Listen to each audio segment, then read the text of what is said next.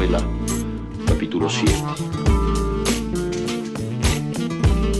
Me miras, de cerca me miras, cada vez más de cerca. La première chose que je peux vous dire. Y entonces jugamos al ciclo. Cerca y los ojos se agrandan. Se acercan entre sí, se superponen y los ciclos que se miran, La première chose que je peux vous dire, c'est qu'il faut partir. Partir pour s'oublier. S'oublier seulement, mais pas complètement. Car il ne faut pas oublier que partir à travers le monde, c'est aussi pour traverser ses failles.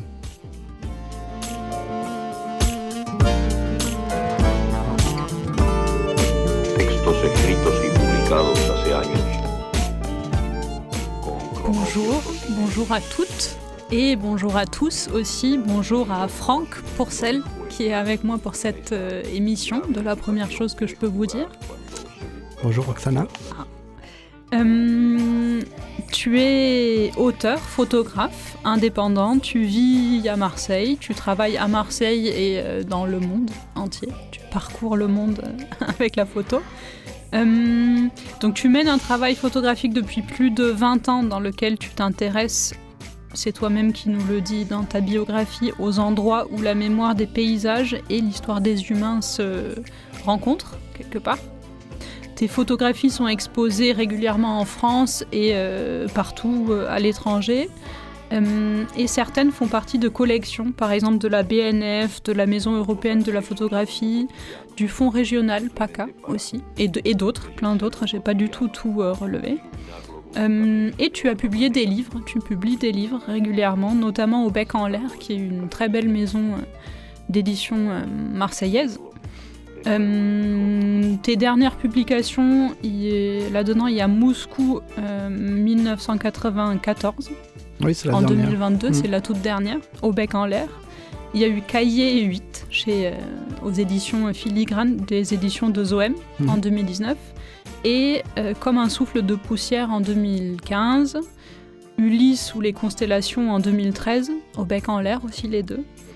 Euh, et tu as été en résidence à la Marelle, à La Ciotat, en novembre et décembre 2022 pour un projet intitulé Faille entre lieu et non-lieu. On en parlera un peu tout à l'heure si tu veux bien. Est-ce que j'ai oublié quelque chose d'essentiel dans ta présentation déjà? Bah, D'une manière euh, ad- administrative, on va dire, oui, c'est- bien. Après, je suis, euh, je suis aussi euh, marseillais et, et fier de l'être, comme on dit ici. hein, euh, Mais je suis aussi un citoyen du monde et c'est ça aussi le plus important pour moi, c'est de me sentir ici comme ailleurs, partout chez moi. Et, et j'essaie de l'être et rencontrer les gens comme si je les connaissais depuis toujours. C'est juste être le, un, relais de l'humanité, tout simplement. C'est beau ça, de le formuler comme ça. Je vais, je vais me le noter après. Hum, J'aimerais bien, pour commencer, revenir sur la première chose que tu pouvais nous dire. Parce qu'effectivement, je l'ai dit, dans le cadre de, ton travail, tu pars très souvent. Mais est-ce que tu peux revenir sur la phrase partir à travers le monde, c'est aussi traverser ses failles? Qu'est-ce que tu entends par là?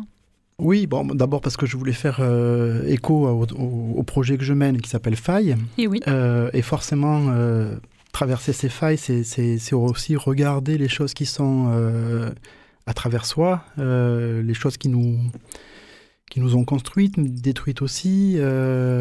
Donc Faille, en fait, c'est un, un projet sur la grande migration des Indiens d'Amérique. Il y a 20 000 ans, donc ce, ce peuple venant d'Asie euh, aurait traversé euh, via euh, cette terre qui s'appelait la Bérengie, qui est aujourd'hui le détroit de Bering, qui est une faille, justement, et aurait peuplé les Amériques. L'Amérique du Nord d'abord, et puis l'Amérique du Sud ensuite.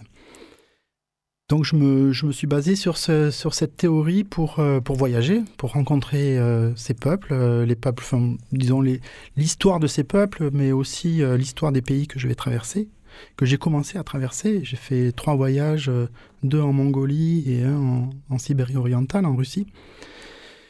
Et, et forcément, ben, ce sont des, c'est une histoire proche qui, qui, nous intéresse d'autant plus qu'il y a la guerre en Ukraine aujourd'hui. Euh, mais, euh, mais aussi parce que euh, parce qu'elle a, elle a été aussi un, facteur déterminant dans, dans l'histoire de, géopolitique d'aujourd'hui sur la construction du monde, tout simplement, avec le communisme de l'Union soviétique. Et donc, je, je, traversais forcément ces, ces territoires et j'essaie d'aller le plus possible au contact des populations nomades ou semi-nomades, ou anciennement nomades, quand euh, j'irai plutôt du côté des États-Unis ou du Canada, où, où ces, ces, Indiens sont aujourd'hui euh, dans des réserves, et non plus, euh, plus de, me semble-t-il, de, de, de, connexion avec le, le, vrai nomadisme, quoi, en fait. Mais c'est un projet nomade, donc c'est un projet pour moi qui, enfin, qui me fait circuler. Et donc, à la fois d'aller au contact des autres, mais forcément, à un moment donné, c'est aussi se, confronter à soi-même et à ses propres failles. Voilà pour la raison pour laquelle il y a, il y a cette, cette, ces failles qui apparaissent. Hmm. Et qu'est-ce qui t'intéresse dans, dans cette histoire de... De, de toute façon, j'ai l'impression qu'il y a une, un, intérêt pour l'anthropologie qui traverse ton travail euh, oui. quasiment toujours. Hmm. Mais qu'est-ce qui t'intéresse dans, dans, cette histoire euh, de bah, on est dans, un, dans une période euh, de, écologique, on va dire, ou euh, environnementale euh, préoccupante. Et oui. Et il me paraissait important de, de, de soulever ce que les nomades mettent en place en fait ou ont toujours mis en place les prélèvements pour se pour se nourrir simplement euh, au quotidien euh, donc euh, on n'est plus dans la surconsommation on est on est dans, dans, dans l'utilisation intelligente d'un territoire du territoire et des et des, des, des des, des, des, éléments qui la constituent, en fait, hein, des éléments vivants, des croyances aussi. Et, j'avais envie aussi de parler de ces, de ces choses-là pour, euh, pour le révéler forcément. Hein, je ne suis qu'un passeur. Euh, pour le révéler au, public le plus large possible, euh, et, particulièrement européen. Ce n'est pas chez les nomades que je vais apprendre leur, leur mm. métier de nomade ou leur, leur situation de nomade. Euh, mais voilà, effectivement, c'est euh, il y avait aussi cette double confrontation entre les peuples nomades là où ils se situent et euh, par rapport au, territoire dans lequel ils se, situent aussi. quand on est en, Sibérie, bon, ben, forcément on est sur des territoires gigantesques où ben, l'homme peut se perdre complètement dans la forêt. Euh, dans la taïga. Et en même temps, euh, tout proche, il y a euh, une ville avec des, des industries au charbon, tout un réseau de... voilà, donc ce sont des gens aussi qui sont dans, dans le monde actuel, quoi, en fait. Hein. Ils sont, pas des gens qui sont complètement retirés du monde, mais qui sont dans le monde d'aujourd'hui. Et bon, il, faut aussi savoir les écouter. Euh, il y a beaucoup de manifestations, par exemple, des Indiens, des Indiens de, du Brésil, euh, voilà, pour la survie de leur, euh, de leur peuple, tout simplement. Hein. Mm. Et quelles peuvent être les traces ou comment est-ce que tu peux retrouver des traces de quelque chose qui est aussi ancien tu as dit, c'était quand la, la, la traversée Oui, c'était il y avait 20 000 ans. Enfin, c'était la, dernière période glaciaire, de glaciation. Alors, moi, je ne suis pas à chercher des, des, des, traces euh, précisément. Euh, simplement, euh, c'est les peuples eux-mêmes qui, ont laissé, qui, qui, qui sont eux-mêmes des traces, des descendants de descendants de descendants. Et, et en fait, à travers, ne serait-ce qu'à travers la, physionomie de, de, ces gens, on voit très, je vois très bien voilà, les pommettes hautes et, je retrouve, enfin, je retrouve les, les, visages euh, d'Indiens euh, que, que, je peux imaginer ou que j'ai vu à travers des, des, photos. Après, moi, c'est c'est le, le, le euh, comment dire ce, ce projet, c'est aussi une c'est un prétexte quelque part pour pour rencontrer les autres quoi. Alors je vais pas forcément aller à l'endroit précis où il y a eu des choses qui se sont réellement passées et puis je c'est difficile à les, les connaître. Euh, mais mm, voilà, il y a une théorie et je je m'empare de cette théorie et forcément, j'imagine j'imagine mon projet et je le, je le mets en place. Est-ce que, avant de. Quand tu imagines ton projet, justement, au début, et le moment où tu, le, es en train de le mettre en place, est-ce que. Euh, est-ce que ça peut arriver qu'il y ait des changements importants qui se fassent dans l'idée que tu te fais de ton projet ou est-ce que tu sais assez précisément où tu vas avant de commencer? Je, sais où je vais. Après, euh, bah, je suis, euh, c'est un, travail de terrain, donc forcément le terrain, il est, il est pas forcément comme on pouvait le prévoir. Euh, il y a hum, des difficultés bah, d'ordre administratif aussi. bon, ben, se balader en Sibérie. C'est pas, ça se fait pas d'une manière très simple comme on pourrait voyager en Europe. ça passe par des contrôles, ça passe par des donc j'ai fait des petits, un petit séjour euh, euh, auprès de, du FSB, en fait, qui sont venus me, me chercher, me contrôler, savoir qui j'étais, qu'est-ce que je faisais. C'est quoi l'UFSB L'UFSB, c'est le, c'est l'ancien KGB, enfin c'est le nouveau KGB en fait, voilà, c'est, les services secrets euh, russes. Bon, voilà, un étranger qui se retrouve sur des territoires, alors me semblait-il, à moins qu'il y ait des ogives nucléaires dans, le, dans, le, dans la rivière que je, que je photographiais. Sinon, je vois pas très bien euh, pourquoi on, on, me, on, venait me chercher pour, euh, pour me demander ce que je faisais là avec mon appareil photo. Voilà, donc ça a été un interrogatoire un peu, pour moi, un peu, peu difficile, parce que quand on se retrouve dans un bâtiment euh, stalinien, avec des gens qui peuvent à tout moment faire des pressions euh, politiques avec euh, ce que je suis, euh, ben forcément, ça, ça, ça, inquiète un petit peu. Bon, finalement, au bout de 4 heures, j'ai pu, pu sortir et, et, me retrouver en, liberté et continuer ma route. Mmh.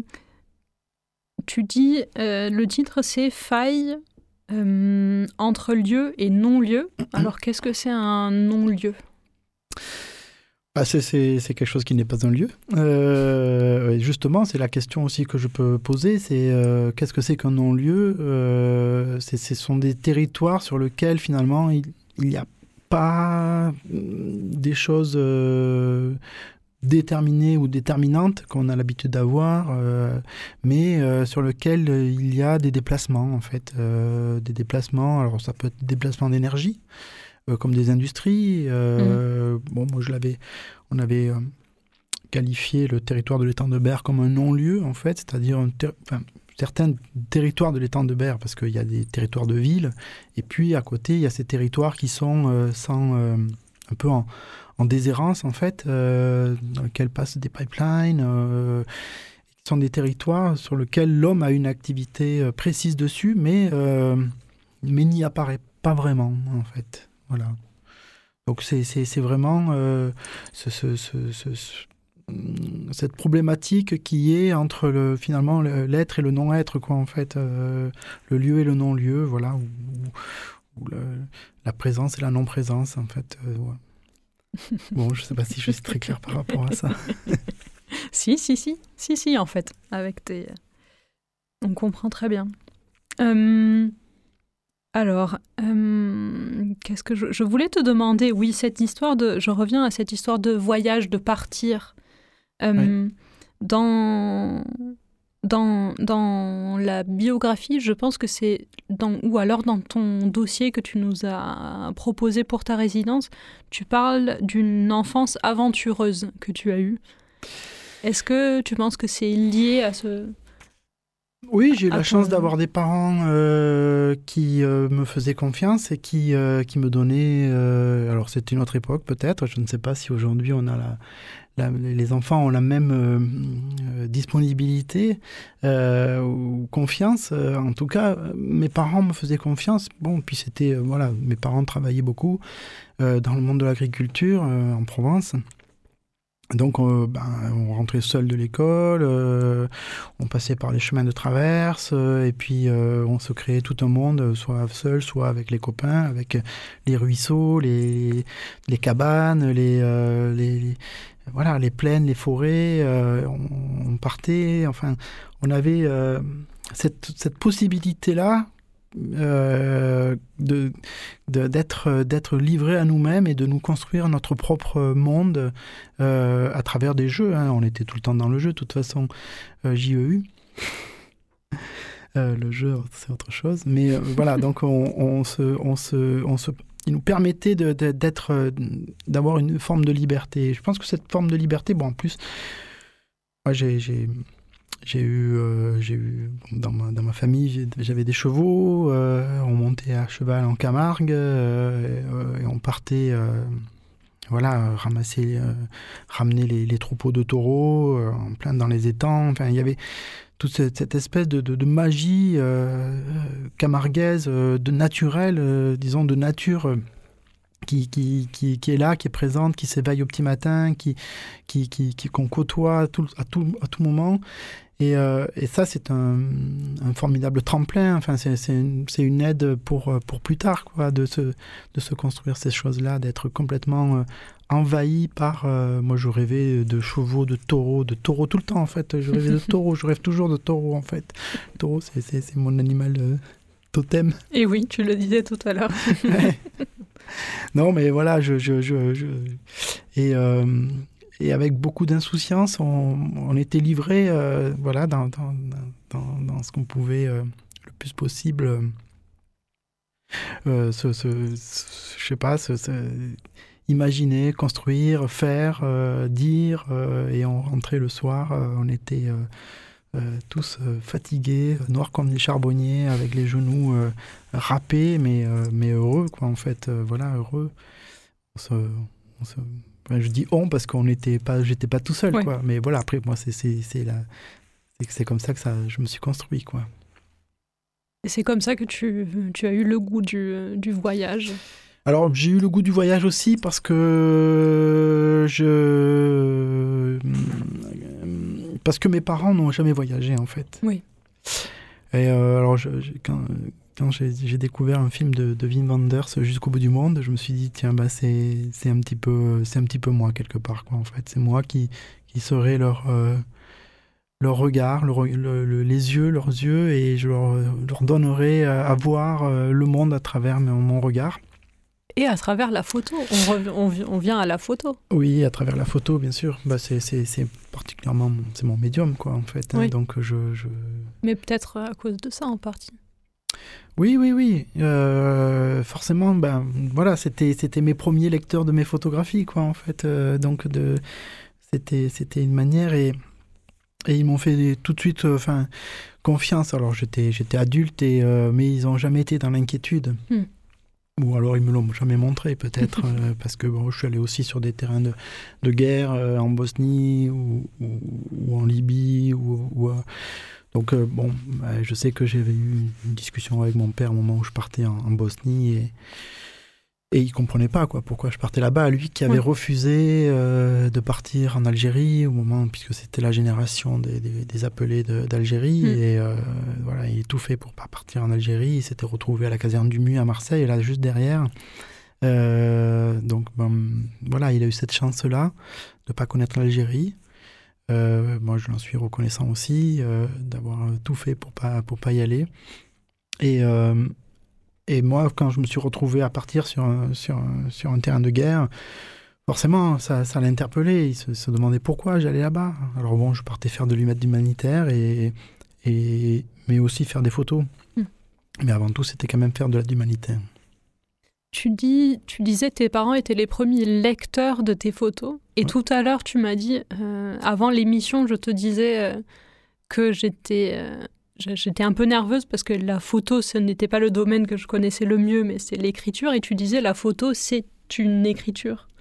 Est-ce que tu peux revenir sur ça? Oui, bah, l'étymologie du mot photographie, hein, c'est écrire avec la lumière. Photo, mm. c'est graphienne. Donc euh, voilà, donc j'écris euh, forcément avec la lumière et, forcément il y a un lecteur qui, qui, va, qui va arriver en face, un spectateur et qui va regarder. Euh, qui va regarder mes, mes, mes, photos et qui va les, qui va les, lire, les interpréter aussi. alors bon, les champs est plus large peut-être que dans l'écriture, je sais pas, et encore, mais euh, la photographie est polysémique, euh, mm. donc j'ai plutôt tendance à, à, construire des récits euh, photographiques avec plusieurs images et non pas une seule, et puis, euh, et puis donner, donc réduire un peu ce champ de, de polysémie pour en, en construire un, sens un peu plus, un peu plus précis, même si j'aime bien aussi euh, donner aussi de la, des interprétations en fonction de, de, la personne qui va, qui va lire l'image, en fait. Oui, comme pour le texte. Bien sûr. D'ailleurs, je dis comme pour le texte, mais tu écris aussi. Oui, j'écris. Alors ça, c'est un grand mot. Hein. Disons que j'ai je, essayé d'écrire. Euh, c'est pas quelque chose de, naturel chez moi. D'ailleurs, ça, ça, ça, ça m'a valu des, très mauvaises notes quand j'étais euh, au collège ou au lycée. Euh, et ça a toujours été un défi en fait d'écrire. Et bon, je m'y suis mis à travers euh, des livres. Je pense à celui au crépuscule, un livre que j'ai fait au bec en l'air sur, sur la jeunesse marseillaise. Oui. Un petit texte qui avait été salué par, par Pascal Jordana, en tout cas. il avait beaucoup apprécié. et puis, puis là, dernièrement, pour, pour le livre dans, sur Moscou 1994, j'ai un texte aussi. Bon, pour la, pour la résidence, ben, forcément, alors j'ai réécrit mon, mon, carnet de voyage, euh, j'ai retrouvé euh, euh, l'ambiance dans laquelle j'étais et je me suis, je me suis plu à, le, à, le, réécrire et à... Bon, parce que mm, essentiellement, je fais des photographies, forcément, donc les, le carnet de voyage, il sert à prendre des, petites notes. alors, j'essaie d'écrire des, choses où, je traduis toute la journée, mais aussi euh, des choses dans la particularité d'une journée, en fait, euh, de trouver un moment qui a été euh, différent des autres moments sur lequel je, me, je peux m'arrêter et, construire un, bout de, un, bout de, un bout de texte. Quoi. Mmh. Mmh. je, je, vais poser une question très bête, mais en fait, vraiment, je connais pas très bien le, ce, ton métier en, vérité. Mais alors, quand une journée de travail, par exemple, dans un voyage comme ça, type, ça se passe comment? Alors, par exemple, est-ce que tu es en train de prendre plein de photos toute la journée à la fin tu en choisis ou est-ce que tu mets des heures et des heures pour préparer une photo Alors, d'abord, j'ai travaillé en, pellicule. Mmh. Parce que je me suis retrouvé sur des territoires euh, où il faisait très froid, parce que j'y étais en, en période d'hiver. Euh, mon deuxième voyage au nord de la Mongolie, j'étais chez les Tsatan. Euh, il faisait moins, entre moins 45 et moins 50. C'est un peuple qui vit en, qui vit en, tipi. Donc euh, le, moins 50, donc dehors, ben, à un moment donné, quand le feu s'éteint, ben, il, rentre à l'intérieur. Donc on a intérêt d'être bien couvert pour la nuit. et c'est d'ailleurs une petite anecdote comme ça où je suis arrivé avec mon duvet qui descendait à moins 30, donc j'étais tout fier euh, parce que je l'avais acheté euh, très cher et je m'étais dit bon bah, avec ça je risque rien. Et puis quand ils ont quand ils l'ont vu, ils m'ont dit non mais euh, là c'est pas possible. Enfin bon ils m'ont rien dit parce qu'ils parlaient ils parlaient mongol donc enfin Satan même. Et puis ils m'ont donné un deuxième duvet, et puis ils m'ont donné un, troisième duvet qui était donc j'avais trois duvets sur moi et puis ils m'ont mis des couvertures par dessus. Donc j'étais bon, il y avait un petit feu, un petit poêle, et euh, dans ce petit poêle, euh, dans ce petit poêle, euh, forcément, la chaleur dans un, dans un petit espace, elle, elle, irradie vite. Et puis, quand, quand le poêle s'éteint, ben, la, température devient vraiment très très froide. Ouais. J'ai reçu un petit signe en même temps de, de, de, de, la, de notre régie qui nous dit de, de mettre de la musique et donc je pense que c'est une excellente idée parce que tu nous as apporté un morceau qu'on va, qu'on va écouter.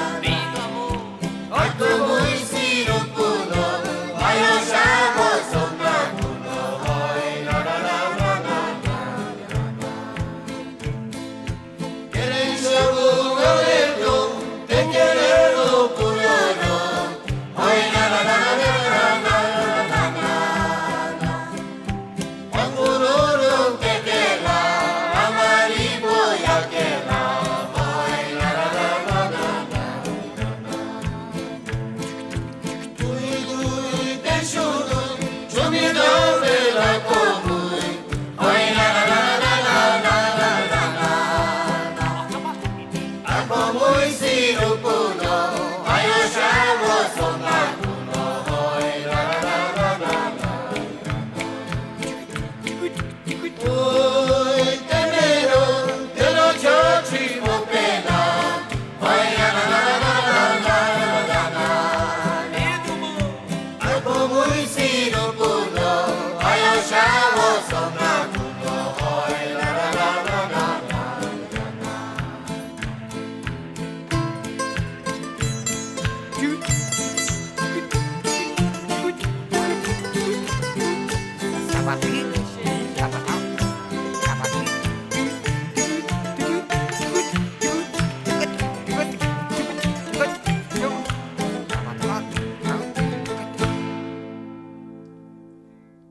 que tu peux nous dire ce que c'est et pourquoi tu as choisi de nous, de nous partager ce son?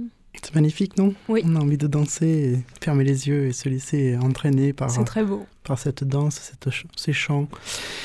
C'est le groupe Endodrome, ça s'appelle Karen Chavin, Chaven, euh, ça veut dire laissez place que je chante.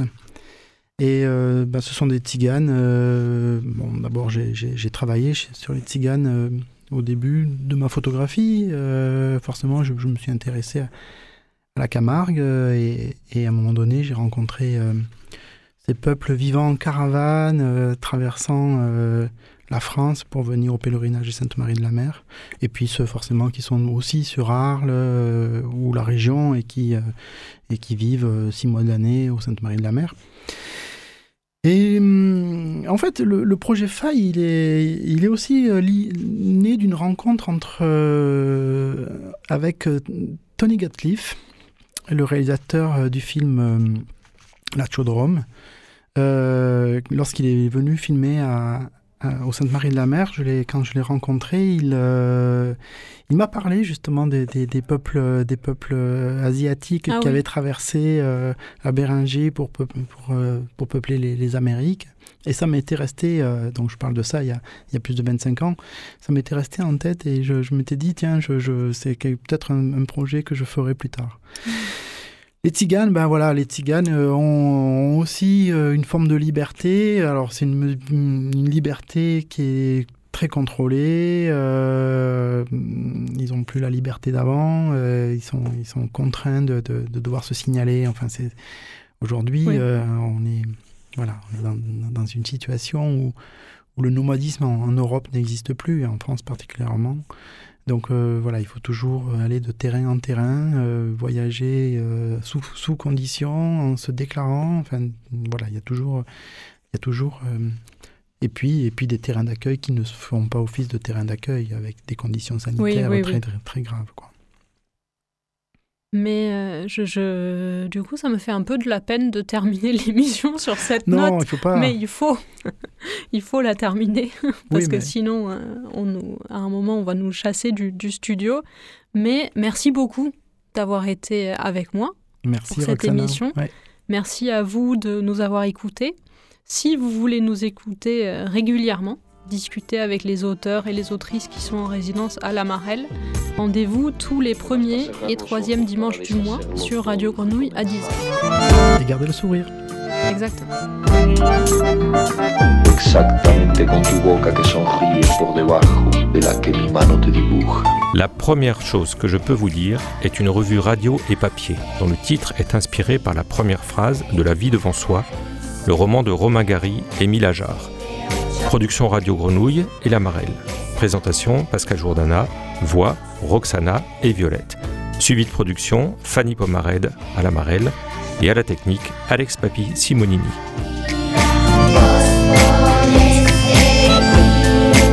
L'Amarelle est une structure hébergée à la friche Belle de Mai qui encourage l'émergence de nouveaux talents littéraires et facilite les échanges entre les écrivains et le public. C'est à la fois un lieu de création, d'accompagnement à la production et de diffusion.